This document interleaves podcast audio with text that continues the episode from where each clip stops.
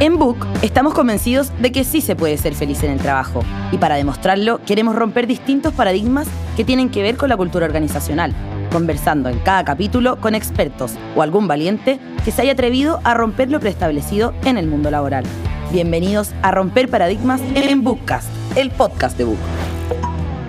Bienvenidos al octavo capítulo de Bookcast. Les habla Jaime Arrieta, CEO de Book, y hoy hablaremos de un tema que en los últimos años ha sido bastante polémico en Latinoamérica. ¿Las horas trabajadas son directamente proporcionales a los resultados obtenidos? ¿Es la flexibilidad la nueva receta para la eficiencia? Como vamos a ver más adelante, este paradigma está totalmente destruido en la mayoría de los países desarrollados. Pero aquí, en América Latina, todavía hay prejuicios, desconfianza e incluso miedo a salir de lo establecido. ¿Eres de los que todavía pierden horas a la semana calentando el asiento para que no te digan que andas con zapatillas de clavo? ¿Te das vuelta Instagram, TikTok, Twitter, Pinterest y cuántas redes sociales encuentres mientras supuestamente trabajas solo para cumplir tu horario? Entonces atento, hasta hace pocos años era impensable hablar de horarios flexibles de trabajo, jornadas laborales reducidas ni menos de trabajo remoto. Son cosas que solo se pueden permitir países ricos o grandes compañías como Amazon o Apple. Era el pensamiento que regía. Pero el tiempo y la pandemia hicieron que estos conceptos cruzaran fronteras y hoy empresas de todos los tamaños y en todo el mundo lo están considerando. Lo cierto es que diversos países que han pasado este tránsito han demostrado que sí, se puede trabajar menos horas y aumentar la productividad, como es el caso de Irlanda, Bélgica, Suiza, Alemania e Islandia, cuyo caso es un ejemplo mundial al pasar de 40 a 35 horas laborales semanales con excelentes resultados. Un factor común entre ellos es la automatización de sus procesos y el uso de la tecnología a su favor, que fueron claves para mantener la productividad durante el pic de la pandemia. Cientos de estudios a lo largo de la historia han comprobado que la concentración del ser humano no dura todo lo que quisiéramos. Por lo mismo, no siempre estar más horas trabajando o conectados significa que seremos más productivos. De hecho, en la práctica es lo contrario, y ahí se da un fenómeno que deberíamos erradicar, los calentadores de asiento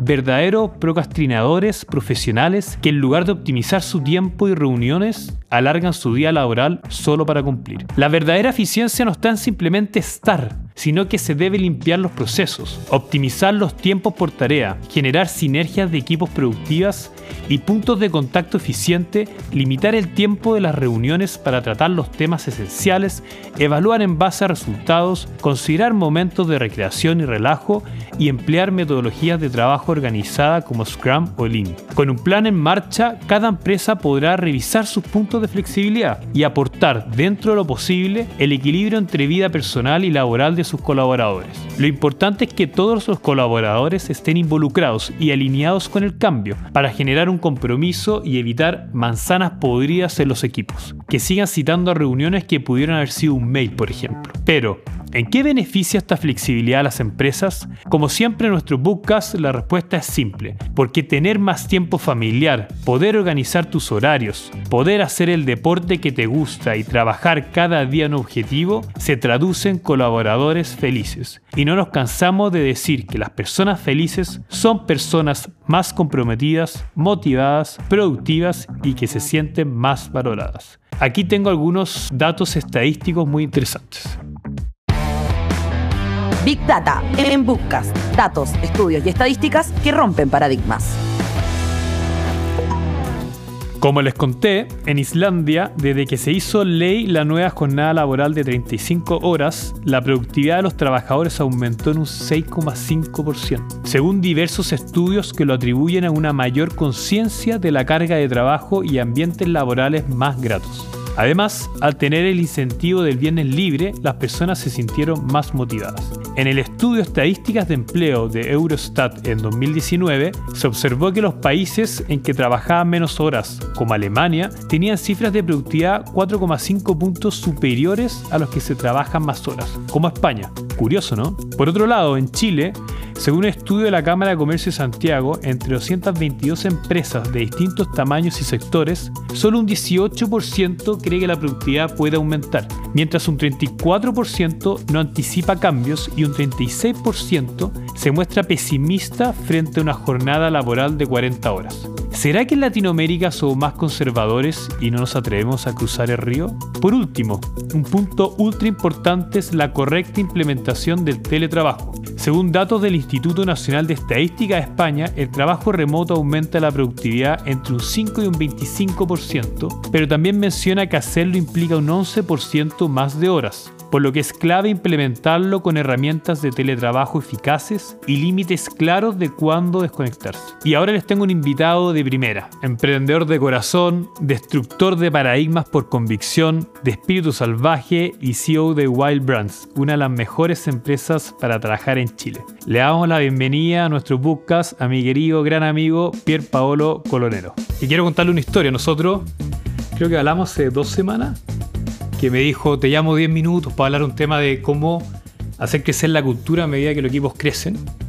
Y bueno, nos quedamos hablando yo creo que horas y de distintas cosas, distintos temas, y, eso muestra un poco eh, la pasión que tiene Pierre no solamente por todo lo que ha construido sus marcas, sino que también eh, por el equipo, por armar buen equipo, la preocupación que tiene su equipo y la cultura que está armando. Vamos a tocar un poquito de eso también, de esta conversación.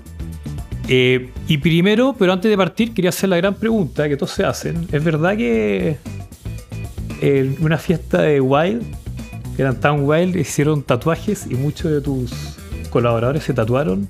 Es, verdad. Y, para vergüenza mía, yo fui de los pocos que no se tatuó. No. sí. Eh, hicimos, hicimos un evento y había un comité organizativo y uno de los gallos dijo, oye, llevemos un tatuador de... Pero ¿cómo? Nadie se va a tatuar. Porque la idea era llevar un tatuador, pero con, símbolos wild. Con el logo de la empresa, con la alpaca de Wild Lama, con el triángulo de Wild Foods. Y se inscribieron 25 personas y se alcanzaron a tatuar 18. Y de hecho ahora para, para la fiesta final de año lo están pidiendo de nuevo. Yo tuve que decir que ya no... Una vez más, porque la responsabilidad es mucha, pero es cierto. Pero increíble, digamos, em, que la gente se esté tatuando una marca. O sea, yo veo, por ejemplo, los autos que de repente pegan esa calcamone de Apple, que no tiene nada que ver con los autos, pero la gente siente una atracción por la marca y que la gente de tu empresa en verdad se esté tatuando significa que lo que están logrando como, como, como cultura, como marca, es bien, es bien potente. Antes de partir, bueno, tengo acá una. Sacamos una frase eh, del propósito de usted, de la cultura, que la quiero leer textual, que dice nuestra cultura wild está enfocada en las libertades, la ejecución y la autonomía. Nos encanta desafiar el status quo con nuestras marcas y forma de trabajo. ¿A qué se refieren con libertad, autonomía y ejecución? Em, a ver, muy buena pregunta. Yo creo que, a ver, es un texto que está en la parte donde las personas postulan a la empresa. Eh, y, nosotros como, como, como, como marca muchas veces reflejamos un, mundo salvaje, diversión, intención y muchas personas creen que, es entrar a, andar a pata pelada, a irse de vacaciones. Y, la verdad que, mm, si bien uno puede andar a pata pelada y damos vacaciones ilimitadas, eh, el centro de nuestra empresa y, lo que nosotros buscamos, y yo creo que gran parte del éxito que hemos tenido en todas las empresas que hemos formado como Grupo Wild, se basa en esas tres cosas. Em, y fueron tres cosas que yo personalmente no tuve en el primer trabajo donde, donde que me tocó después de la universidad. Y son tres eh, atributos y competencias de la empresa que, para mí han sido fundamentales. Nosotros creemos que la manera que nosotros seamos capaces de, de, atraer buen talento, de tener a las personas correctas con la cultura adecuada, nosotros podemos darle toda la, la, libertad y la autonomía a las personas para que tomen sus decisiones, para que trabajen en el horario que ellos crean, para ver si es que se toman vacaciones cuando ellos quieran, el tiempo que ellos quieran eh, pero al mismo tiempo nosotros vamos a exigirle mucho a esas personas. y le vamos a exigir productividad, le vamos a exigir ejecución y una serie de otras competencias a cambio. Entonces es el mix de, esa, de esas tres cosas que hace como el ambiente óptimo y la cultura que, hoy en día nos representa. Gran tema, porque yo creo que efectivamente el, el gran paradigma que hoy en día es, pucha, se puede ser eh, productivo y a la vez dar esa libertad, esa flexibilidad, que es el tema que queremos entrar ahora. Eh, y de hecho también en redes sociales leo mucho de no somos iguales al resto. más, allá de la marca, que se entiende, mm. eh, ¿qué te hace diferente? O en el equipo. Sí, a ver, cuando nosotros, cuando tú como marca quieres ser diferente al resto, tú como empresa no puedes ser igual al resto. Ya, o sea, si es que yo quiero ser diferente a un Carosi en el caso de Wild Foods, si es que yo quiero ser diferente a un Forus o un Comax en el caso de, de Wild Lama, no puedo no puedo trabajar con la misma estrategia que tienen esas grandes empresas. Eh, y, ser diferente significa innovar, ser diferente significa hacer eh, más propositivos, más autónomos, más inteligentes quizás que la competencia. Eh, y eso nosotros tratamos de, de, reflejarlo en nuestra cultura. Y, y, muchas de las decisiones que nosotros tomamos eh, son decisiones que muy pocas empresas quizás lo han hecho. Y si que nosotros tuviésemos que seguir a todas las grandes empresas, probablemente muchas de las decisiones que, que hemos tomado no lo, no, no, lo podríamos haber hecho. A ver, un buen ejemplo es nosotros con, con, con Javier y Felipe, que son los socios de Wild Foods, el 2020 eh, pusimos un bono para el 2021 que se llama Ticket to the Moon. No, y, sí y, lo vi. y básicamente elegimos a todos los Wilds eh, que si que lográbamos superar la meta, nosotros teníamos una meta, una meta que era el 2,5 bonos. Ya era difícil crecer un 2,5 sí. O sea, una meta muy agresiva para cualquier empresa. Y dijimos, ok, si es que llegas, cuando Aparte, si es que llegásemos. 2.5, o sea, más allá del negocio, la operación que hay atrás también es que No, es- 2.5. O sea, es, es brutal. la logística, la gente, Sí. los equipos. o sea, es casi imposible. ¿eh? Son muy pocas las empresas que crecen al 2,5. Y eso ya era exigente. Y, a- y aparte, igual había como una varianza que puede, tú sabes, como cualquier startup puede pasar cualquier cosa. Para arriba abajo. Entonces dijimos, si es que llegamos a crecer un 3 por, invitemos a todos los, a todos los Wilds a las Torres del Paine a hacer la W, la W de Wild. Oh, qué bueno. y, y obviamente era un bono carísimo, porque que pasaje, hoteles y, y todo. Pero dijimos, ¿sabéis qué? Démosle onda. Y nosotros en nuestra, en nuestra cabeza decíamos, ¿pero lo, lo he escuchado en algún lugar? ¿Se lo he visto en alguna empresa? Y toda la respuesta fue, no, no, no, na- nadie lo ha hecho. Pero ¿sabéis qué dijimos? Somos diferentes, démosle. Y ahí, y, y desde, ese, desde esa perspectiva y desde esa hipótesis hemos tomado muchas decisiones, y no solamente en el área personas, eh, sino que también en el área de, de marca. O sea, si que tú veis eh, la- el marketing que hay detrás de Wild Foods o las estrategias de, de negocio que hay detrás de Wildama, son estrategias muy diferentes al resto. Entonces, tra- tratamos de ser muy transversal en, en desafiar el status quo en absolutamente todo. Eso es importante, o sea, yo creo que hay, hay una consistencia entre la marca Wild hacia afuera, hacia los clientes, como también eh, con los colaboradores. Y en ese sentido es interesante porque para ustedes como, de hecho, algo positivo ser diferente porque en verdad están trayendo talento. Mm. O sea, ¿qué, ¿qué beneficios están usando ustedes para atraer? ¿Siente que en verdad esa cultura está trayendo más talento versus la competencia que es más tradicional? A ver, yo creo que... De todas maneras. Sa- Eh, Sabía la respuesta, pero sí, quería- sí. Y no sé si queréis que te lo ejemplifique entre profundidad o lo dejamos estar en la respuesta. No, A ver, como yo, tú yo creo que hoy en día las personas que salen de la universidad son muy diferentes a las personas que salen de, la- o sea, de nuestra generación, por ejemplo. Que yo con, yo con Jaime tenemos como 10 años, 10 o 12 años más de las personas que están saliendo ahora.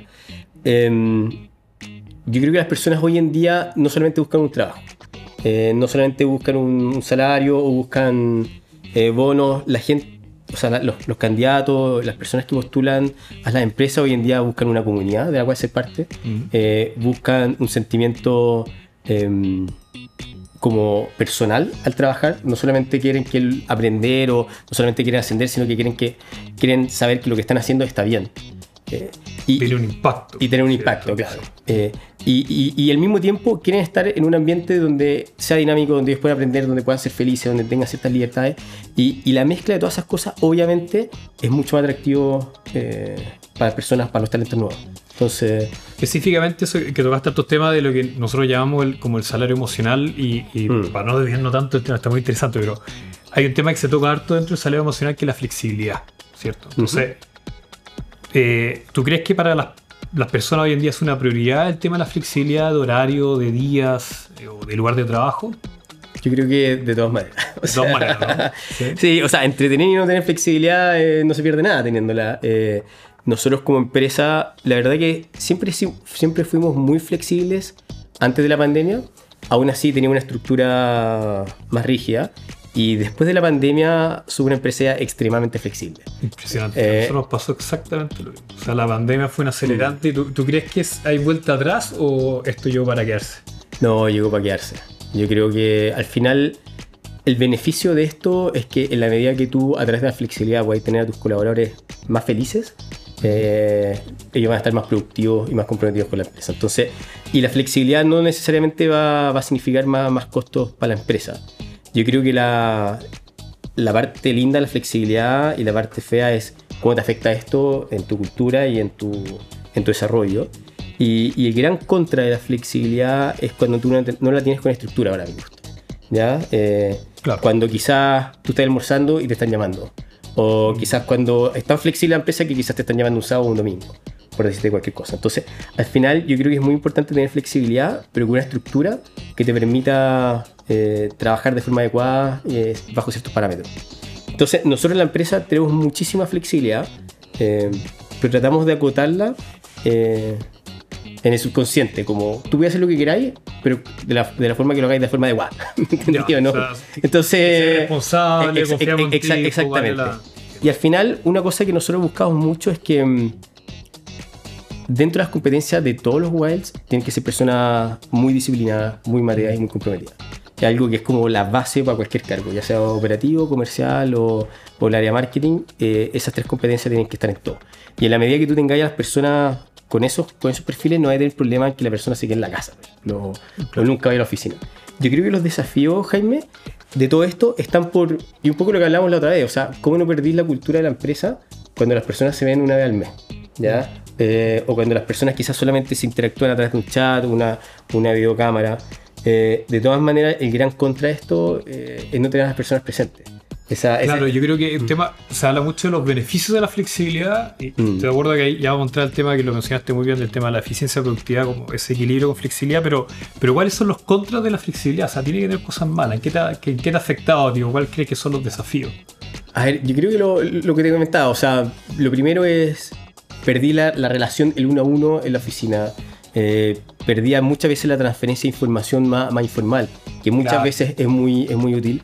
Eh, perdí eh, el traspaso de conocimiento a la gente. Yo creo que los más perjudicados muchas veces son los recién egresados, porque te cuesta un poquito más aprender de las personas cuando están en sus casas. En cuando te dicen estar al lado, perdí, inevitablemente a veces van a, tener ejecutivos que van a ser unos freeriders y en verdad quizás no van a estar trabajando, van a estar viendo tele en la casa. O sea, inevitable que hayan, que hayan, que hayan excepciones, pero yo creo que los principales van a estar relacionados al, aprendizaje, al mantenimiento de la cultura, a las relaciones interpersonales y... Hay otro a mí que me gusta mucho que creo yo que es la parte de la creatividad, o sea, tener mm. instancias como brainstorming donde todos interactúan y, y, tener como ciertas dinámicas que a veces eh, remoto un poquito más. Sí. A ver, si bien esos vendrían siendo los típicos contra, yo creo que no es tan difícil eh, combatirlo. Nosotros en Wilds hemos, hemos aplicado una serie de medidas o, cosas para tratar de que, de que las cosas que carecemos ah, por el home office o toda la flexibilidad, eh, tratar de abarcarlas con otra actividad. Entonces, nosotros le arrendamos casa en la playa dos veces al año a los Wilds para que se vayan a trabajar allá, una especie como de cowork, pero, pero en la playa o, en diferentes partes de Santiago. Eh, tenemos estos viajes, eh, tenemos eventos bien seguidos, al menos hay un evento mensual donde todos, todos van y todos se conocen. Eh, hay salidas. hay instancias sí, hay instancias como medias libres para que todo, todo se junte y al mismo tiempo igual tratamos de que, por ejemplo, ciertos equipos vayan al menos una vez a la semana a trabajar juntos. Buenísimos para que no, está muy entretenida la conversación y yo sé que el equipo de producción acá nos va a retar porque no hemos entrado al meollo del asunto, ¿ah? que es el, tema un poco de la eficiencia productiva. Eh, yo entiendo cuando uno es flexible, como que uno deja de controlar, digamos, los inputs, como ya qué horas trabajó, dónde trabajó, cuántos ratos estuvo frente al computador ingresando teclas y te tienes que enfocar más como en el resultado, en el output, ¿cierto? Mm. Entonces, ¿cuáles son los beneficios eh, dirías tú como organización de, dejar un poco de enfocarse en, el input y enfocarnos más eh, en el output del trabajo que está haciendo la gente? Hmm. A ver, yo creo que el gran beneficio es para el colaborador y, por ende para la empresa. Yo creo que los, trabajadores se sienten más cómodos con, con esas libertades y esas flexibilidades. Eh, y eso, si es que la, empresa está bien, está con buena cultura, con, una buena estructura, obviamente se va a traducir en, por un lado, atracción de talento, menor rotación eh, y por otro lado, mayor productividad desde mi punto de vista. Eh, y yo creo que es eso. O sea, hay miles de otras variables, pero si que tuviese que resumirlo, porque al final todo sale de las personas.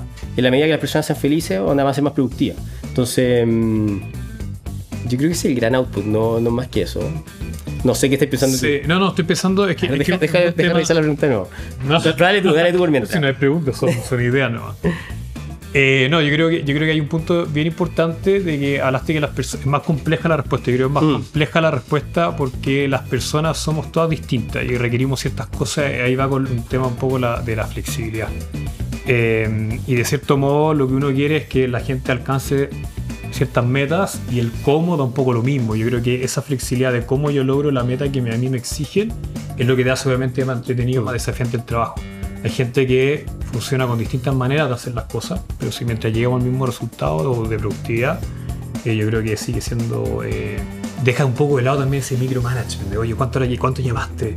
¿Cuántas reuniones mm. tuviste? ¿Ah? Dejar ese ese día a día que de repente puede ser eh, que al final ahí no está la productividad. yo creo que están en, efectivamente en medir lo que a ti te importa, que son, son los resultados.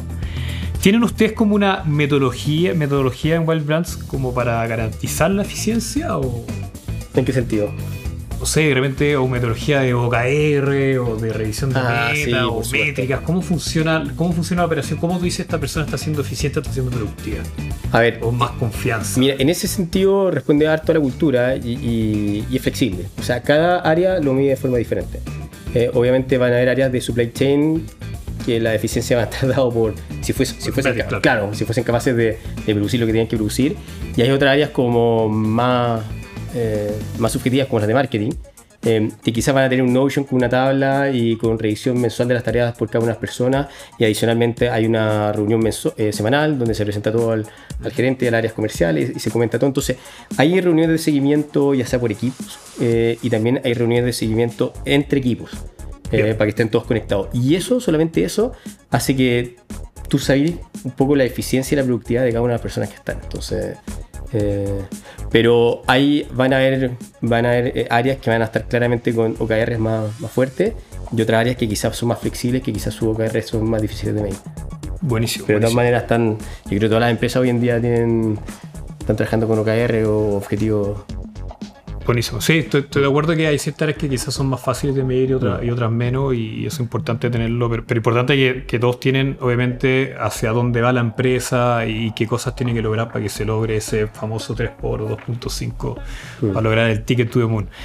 Em, un poco lo que hablamos hace dos semanas, que me gustó mucho esa conversación, que fue, Jaime, hablemos eh, de cómo escalar esto. O sea, mi equipo, tú me contás que estás creciendo mucho. Hoy en día hacen cosas de, cultura que quizás no tiene ese impacto en toda la organización o ya te cuesta, no sé, que alguien de marketing conozca a alguien de supply chain porque la empresa está tan grande que de cierto modo ya se pierde eso que, que, que es tan, tan evidente cuando están en un, espacio chico, no espacio chico, sino son tan poco en el equipo que todos se conocen, ¿verdad? Mm. Eh, entonces, ¿cómo, mi pregunta es, ¿cómo tú logras mantener ese espíritu wild, ¿verdad? Eh, que es más fácil empresa chica, pero que creció tanto. ¿Cómo mantenemos ese espíritu que han logrado en una empresa que crece en complejidad y en países? Hoy en mm. día están en más de 10 países. Impresionante, lo felicito. Eh, ¿Cómo logra mantener eso? Que no se pierda eso a medida que ustedes van creciendo. eso, fue lo que yo te pregunté a ti hace dos semanas. La, verdad que no, la verdad que no tengo la respuesta correcta. Eh, creo, creo creo que sé cuáles son las variables que tenemos que manejar. Pero a ver, claro, para poner un poco de contexto a las personas que nos están escuchando o viendo, eh, nosotros hace un año éramos, a ver, hace dos años éramos 20 personas. Hoy en día, hace una semana éramos 210. Em, esto sin, esto solamente Wild Brands, eh, Wild, Wild y Wild Foods. Y, mm, y cuando éramos 50 personas, eh, o cuando éramos 20, todos nos conocíamos, todos teníamos la cultura, todos trabajamos con los gerentes, o sea... muy cercano. Era muy cercano. Y obviamente a transmitir la, mm, la cultura, los pensamientos de los founders hacia abajo era mucho más fácil porque éramos poquitos y nos veíamos todo el rato y estábamos en la oficina pre-pandemia, entonces. Pero, pero cuando ya son muchos, eh, y me pasó en la última pagada de piso que fui y se me acercaron muchas personas diciendo, bueno, no conozco a nadie. y, yo trabajando acá dos años y no puedo creer que al 80% Y aparte todos te conocen a ti, obviamente. Claro. Uno de los fundadores y 200 personas saludándote y bueno, aprenderse 200 nombres imposible. Es difícil. Aunque, uno quisiera. Es súper, súper difícil. Entonces, yo creo que. Y, y, al mismo tiempo, o sea, si uno lee todos los libros de, de High Growth o de startups, uno de los principales desafíos de todas las empresas es no perder la cultura startupera, no, no, no, no perder esta, este hambre, esta agilidad, esta dinámica que tiene el típico de las startups y no, no convertirse en una corporación rígida y estancada. A ver, yo creo que la, las mejores formas de, de, de mantenerla es como... A ver, no, no venderte primero. O sea, no porque seamos. No, venderte? ¿Ah? no porque seamos muchos, ahora tenemos que empezar a hacer cosas que antes nunca valíamos.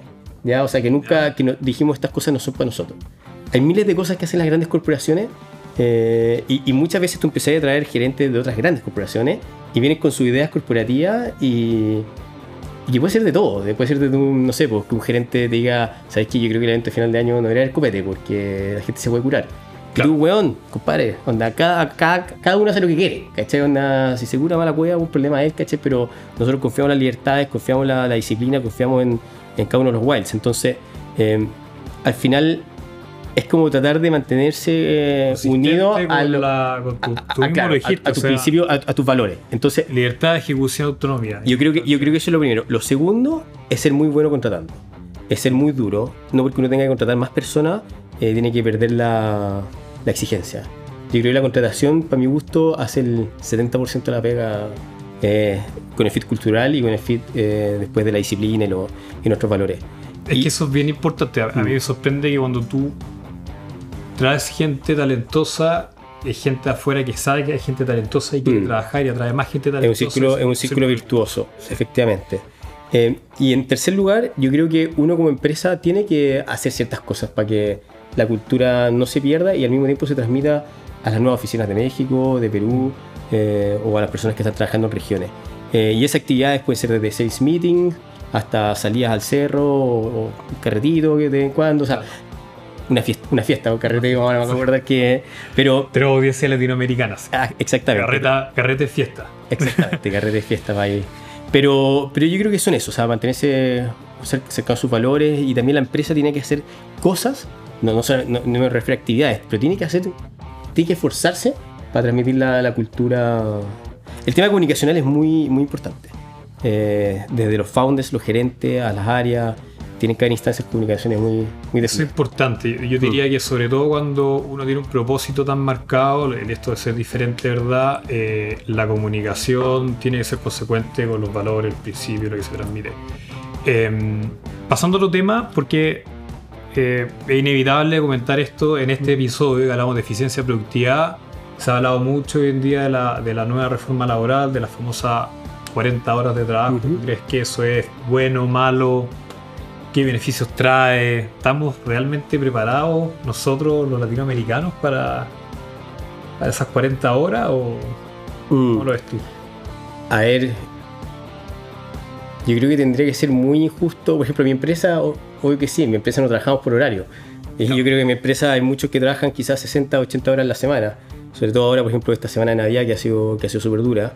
O para los cybers o en otras ocasiones. El equipo de operaciones estuvo trabajando sábado y domingo. Entonces, que no te escuche alguien de la inspección del trabajo. no, pero al final nosotros tenemos el contrato sin, sin horario. Entonces, mm, al final yo creo que de- va a depender de la empresa. Si es que tú me habláis a nivel latinoamericano, eh, hay que obviamente evaluar cuál es el impacto en otras industrias. Yo creo que yo y Jaime tenemos la suerte de estar en una empresa donde el fuerte es nuestro capital, un capital principalmente Humano. humano, eh, profesional, dedicado, muchos, muchos técnicos, pero, pero hay otras empresas donde, donde quizás, estar los desafíos. aumentarle un 5% los costos semanal. Tú- o sea, tú no estudiaste economía, pero la teoría dice que al final lo que pasa cuando tú haces esto, que la gente más perjudicada la gente que está entrando al mercado laboral, la gente de salario mínimo. Claro. Entonces al final, como van a haber empresas como las nuestras que obviamente lo, lo van a abordar fácilmente y que no va a ser tema. Eh, pero van a haber personas que yo creo que indudablemente quizás no van a encontrar trabajo porque su, Sí. su no va a haber un match entre la demanda y la oferta laboral. Sí. Eso desde el yo punto de creo vista que económico. dos puntos, o sea, yo creo que depende Mm. harto por industria. Estoy, estoy bien de Sí. acuerdo contigo y, y habrá que ver cómo, cómo se andan dando Va a traer cosas. cosas buenas, pero indudablemente va a traer cosas malas. Y, y siguiendo un poco en línea con, como, con estas tendencias, hablamos eh, obviamente la, de esta nueva generación de, que dicen de cristal, como que Ujú. eh, Crystal Generation. Mucha exigencia, poco compromiso. ¿Tú cómo lo ves? ¿Es verdad que eh, cuesta fidelizar con ellos o retenerlos? ¿Cómo, lo ves? A ver, indudablemente una generación muy diferente a la nuestra. ¿Cu- ¿Cuánto la promedio de los wild? Como 28 años. 28. 28,5. sea, 28,5. No hay nadie que sepa más de generación de cristal que, que tiene Sí, todo es una. Oye, lo que vi acá también está bastante joven, así que Jaime, no te voy a hacer el hueón. Em, es una empresa bastante joven y, más que una, una generación sensible o floja, lo que todos dicen, yo creo que una generación diferente. Y, y, no necesariamente mala. Eh, yo creo que vienen con una serie de, atributos que nuestra generación no tiene. Eh, y eso es bastante bueno. Si es, que, si es que yo le pregunto que son una persona a mis padres que opinan de esta generación que estoy contratando, pero que quizás lo quieren todo en bandeja, no quieren trabajar tanto y lo. Claro, quizás obviamente. Pero yo creo que era el, el, vaso medio lleno de esto es una generación que viene a cuestionarse muchas de las cosas que, que hacen la empresa. Eh, yo cuando salí de la universidad nunca me cuestioné si es que tenía que ir a, de luna a viernes con chaqueta y corbata, que fue lo que hice durante el año que trabajé en esa, en esa corporación, porque era lo que hacían todas las empresas. Eh, hoy en día esa, empresa, por ejemplo, ya no lo hace, porque sabe que si es que lo hace no puede contratar a ninguna persona recién egresada a la universidad. Entonces, que haya una nueva generación cuestionando ciertas cosas, yo encuentro que, que no es malo. Em, indudablemente van a haber ciertas competencias eh, que en el mundo laboral van a ser más complejas. Ya, eh, todo el manejo, a ver, todo el, todo el manejo disciplinario, yo creo que es bastante más, más difícil. Mm. Ya nuestra, eh, nuestra generación un poquito más, un poquito más ruda en ese sentido, no te hacía tantas preguntas. la exigencia o los tratos o la forma de comunicación también son, van, es mucho más, es mucho más compleja. No es como, no es como nuestra generación que es más bruta. Mm. Em, y al mismo tiempo yo creo que la generación de ahora va a buscar algo con impacto. más formal, más de tu a tu. Sí, Y, busca ese impacto que yo encuentro que está, extraordinario. A ver, yo creo que el manejo de las frustraciones puede ser una, uno de los temas más complejos para esta generación. Eh, una generación que está muy ligada a las redes sociales, a lo que está haciendo sus amigos, a cómo nos verán. Eh, y eso obviamente te puede generar frustraciones, eh, te puede manejar estrés psicológico o o una, tristeza interna pensando que todo el resto va a estar como el efecto unicornio que le dicen los No unicornio por, la, por los startups, sino que, que, creen que todo el resto está mejor que uno. Entonces, yo creo que las empresas tienen que estar conscientes de esto y tienen que estar preparadas todos los líderes para saber cómo trabajar con, con ellos. Tocó un temazo, yo creo, que va para otro capítulo, pero ese tema de, la flexibilidad también de repente se, se puede ir un poco las manos eh, y también todo este tema de las redes sociales empieza a impactar en ese equilibrio. Cómo lograr como persona ese equilibrio entre que en verdad no haga burnout con el mm. trabajo y el equilibrio con la familia. Y, en fin, un, temazo. Para ir cerrando ya. Eh, ¿Tuviste alguna tú, contaste, ya dijiste algo, pero ¿cómo fue tu experiencia eso de, tener un horario fijo? ¿Fuiste volviendo un poco al paradigma nuestro? ¿Era de los que se ponía zapatillas de teclado y salía corriendo en la oficina? ¿O, ¿O, tuviste esa experiencia o se preocupaba más de la eficiencia? Eh, sí, sí tuve esa experiencia. Eh, yo cuando salí a o sea, cuando salí de la universidad entré una empresa bien conservadora, yo diría las cinco empresas más conservadoras de Chile, quizás, una corporación bien grande. No vamos a dar nombre, ¿sí? No, no, nombre. Perfecto. Eh, y ya, veo que es cliente de vos, entonces mejor. No, no lo creo, no lo creo. Em, pero mm, fue una experiencia terrible. Eh, y, y uno de los motivos que yo tuve para poder emprender fue que cuando me acuerdo perfecto un día que con mi chaqueta y corbata eh, abrieron las, puertas del metro y, la y el metro repleto. Eh, y yo como que me tuve de espalda típico que te y se cerraron las puertas y me vi en el vidrio con, con mi traje, mi pelito corto, eh, con ojeras, como y como dije, puta Pierre, ¿en qué te convertiste? ¿Caché? Como que esto no es lo que tú queréis para ti. Y, y, y, ahí como que me di cuenta, puta, bueno, en verdad no hay ninguna empresa que yo creo que es adaptar a todas las cosas que a mí me gustaría que pasaran. Como mi experiencia con esta empresa fue, fue tan lejana a lo que a mí me hubiese gustado, que quizás eh, dije, ¿sabéis que la única forma de ser feliz es construyendo tu propia empresa con tus propias reglas? Y que, y que, es que impresionante aparte que, que, te afectó tanto, o sea, como que todo conecta, porque ahora vuelvo al tema de la cultura, enfocó en la libertad, o sea, tú sí. libertad, a mí, querés autonomía. A, mí el tema del horario, te juro que me da lo mismo. Eh, yo muchas veces me quedaba. Yo creo que nunca salía al horario que tenía que salir. Era muy. A mí me encantaba trabajar, era autoexigente, estaba hambriento, quería, quería aprender. Que para mí el tema flexible lo mismo. O sea, sí, sí. Yo trato de, mantener horarios de trabajo, mm. obviamente no porque me lo exige, sino porque a mí me sirve como tener ese. Obviamente ese, eso. Pero. pero. Pero al final, a mí lo que me molestaba es que, por ejemplo, no tenía libertad para decir. No tenía autonomía para trabajar. Eh, no tenía confianza por parte. Entonces, yo, por ejemplo, estaba a cargo de un proyecto y ese proyecto, donde todas las decisiones tenía que entrar un comité, que eran puros gallos que no sabían nada de, mi tema, y muchas veces ese comité era una vez al mes. Entonces, bueno, Claro, tenía como el tema político, como que Sí, él algo porque entonces tenía algo una ¿verdad? semana antes del comité tenía que hacer lobby con todos los hueones para explicarle que eso era- con todos los caballeros con todos los caballeros para mm, para que para que entendiera un poco lo que tenía que hacer o tenía que ir a otra área a pedirle que quizás me soltaran lo que necesitaba para poder seguir avanzando entonces al final yo estuve en un proyecto que que lo podría haber sacado en tres meses pero estuve como ocho meses por todas las trabas corporativas la poca autonomía y la toda la estructura que había en la empresa. Y yo creo que eso fue lo que más me dolió. Eh, y eso fue lo que más me frustró. Mis ganas de avanzar, de trabajar y no poder hacerlo. El tema del horario en verdad me da lo mismo. Yo creo que. O la flexi. Pero era como. La falta de autonomía. Todo este. Todo este gigante que avanza a pasos lentos, con una estructura muy definida, eh, con, mucho, con mucha política interna. Yo creo que eso fue lo que más me afectó. Y cuando formé mi empresa dije, ok, voy a hacer todo lo contrario. Acá, acá no van a ver, o sea, yo en Wild puedo hablar desde un practicante hasta gerente, son todos iguales. Eh, no hay jerarquías, no hay. O sea, hay jerarquías, pero como que no hay. No hay lejanía, ¿ya? Eh, tratamos de ser lo más ágil posible, tratamos de darle libertad a las personas para que se equivoquen, para que tomen decisiones por su cuenta, para que sean, para, para que sean rápidos en, en todo lo que tienen que hacer. Entonces, esa es la experiencia, pues fue, fue, fue súper buena porque fue súper mala. Entonces eso me permitió aprender muchísimo de cosas que quizás no me gustaría que pasaran en mi, en mi empresa. Buenísimo, buenísimo. Yo quiero hacer la última pregunta personal, ya saliendo un poco de, de nuestra pauta de la, de la eficiencia. Ujú. Eh, porque siento que hay un tema bien importante, de nuevo, el tema de, la marca. O sea, Wild Brands, la parte de los brands, la marca, de que para mí hay pocas empresas que la marca transciende. Eh, como hablamos de Apple, ¿cierto? A mí Wild Brands está en esa categoría. Eh, y sé que hay mucha gente de recursos humanos que nos está escuchando y, que quieren lograr eso, que en verdad uno piense en esa marca y diga, wow, genere eso, esa atracción de talento. Entonces, como de cierre, así cinco recomendaciones, un par de recomendaciones, no sin número, pero recomendaciones de cómo crear tu marca. ¿Marca empleadora, marca empresa o marca branding hacia el consumidor? Yo creo que es las dos cosas, porque yo creo que tiene una consistencia entre lo que tú decías, somos diferentes, se nota tanto como en la ropa como en la marca, marca empleadora.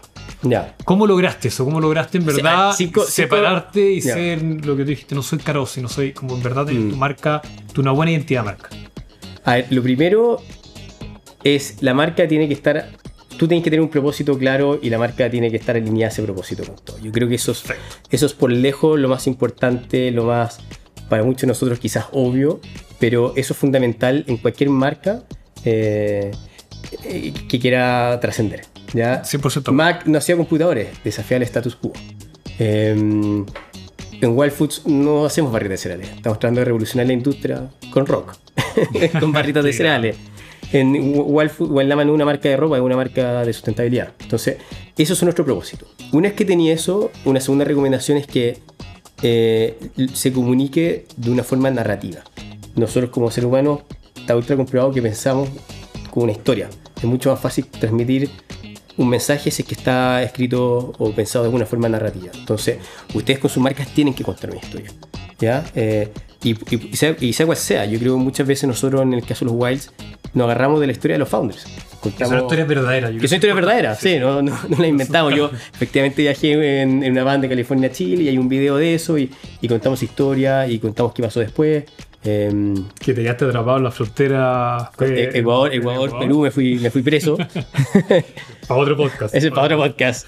Em, y, y yo creo que esa es la segunda recomendación. Y si ustedes ven cualquier libro de branding, eh, el tema de la narración o la historia es un eje fundamental en cualquier campaña de marketing. A ver, un tercer punto, eh, tienen, que, tienen que diferenciarse. No pueden hacer lo mismo que la competencia. Eh, la diferenciación es completamente clave. Ya en todo lo que ustedes tienen que hacer, tienen que hacer, tienen que entrar con una propuesta de valor y una propuesta de valor diferenciadora, obviamente. Em, otra- una- No, pero impresionante. Yo creo que acá, en verdad, esos tres tips son Sí. oro pa- para cualquiera Sí. que quiera empezar a construir su marca. eh, así que, no, muy agradecido. Pierre estuvo muy entretenida. El podcast. Muchas gracias. Vamos a tener que invitarlo sí o sí nuevamente. Yo creo que hay a contar la historia Sí, eso es muy Esa es interesante. una- esa es una Con piscola. piscola, sí. No, pero muchas gracias. Y con este tremendo invitado cerramos el capítulo de hoy, no sin antes contarles que si quieres llevar un buen seguimiento del desempeño de tus colaboradores, potenciar su eficiencia con objetivos específicos, evaluar cuánto valoran los beneficios que les ofreces, implementar planes de mejora y mucho más, en Book tenemos un módulo de gestión de desempeño que te ayudará a sacar lo mejor de tu equipo y así crear lugares de trabajo más felices. Ya saben, nos volvemos a escuchar en una semana más rompiendo un nuevo paradigma organizacional. Y como adelanto, les dejo una de las grandes preguntas del último siglo. ¿La tecnología irá a reemplazar a las personas en el futuro? Termina un nuevo capítulo en Bookcast, el podcast de Book. Nos escuchamos en el siguiente. Book, crea un lugar de trabajo más feliz.